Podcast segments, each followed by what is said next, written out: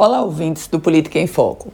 A gente fala hoje sobre a política no âmbito da sucessão de 2022. E o ex-prefeito de Natal, Carlos Eduardo Alves, declarou nos últimos dias que se coloca como pré-candidato ao governo do estado. Ele disse que o, vem sendo incentivado pelo próprio partido. O detalhe é que Carlos Eduardo deseja sim entrar no processo sucessório de 2022, mas ele não fez o dever de casa em nenhum sentido.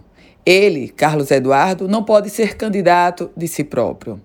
E mais do que isso, se manteve distante das suas bases políticas por anos. Agora afirma que vai conversar com líderes do seu próprio partido, o PDT, o PDT que é minúsculo no Rio Grande do Norte, e aliás, bem no estilo Carlos Eduardo, ele afirmou que não tem conversado com o prefeito de Natal, Álvaro Dias, e nem tem sentido necessidade de conversar com Álvaro Dias. Ora, a conversa com o prefeito do maior colégio eleitoral, na verdade, talvez nem aconteça.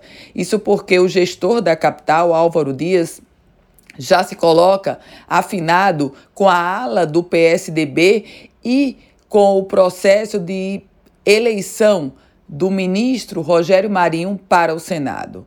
No caso concreto de Carlos Eduardo, ele se coloca como candidato a governador, mas também tem buscado uma reaproximação com a ala do PT de Fátima Bezerra sonhando em ser o candidato ao Senado da hoje governadora e candidata à reeleição Fátima Bezerra.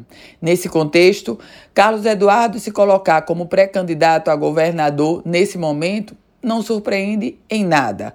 Esse é um sonho antigo dele. Já tentou uma vez, naufragou.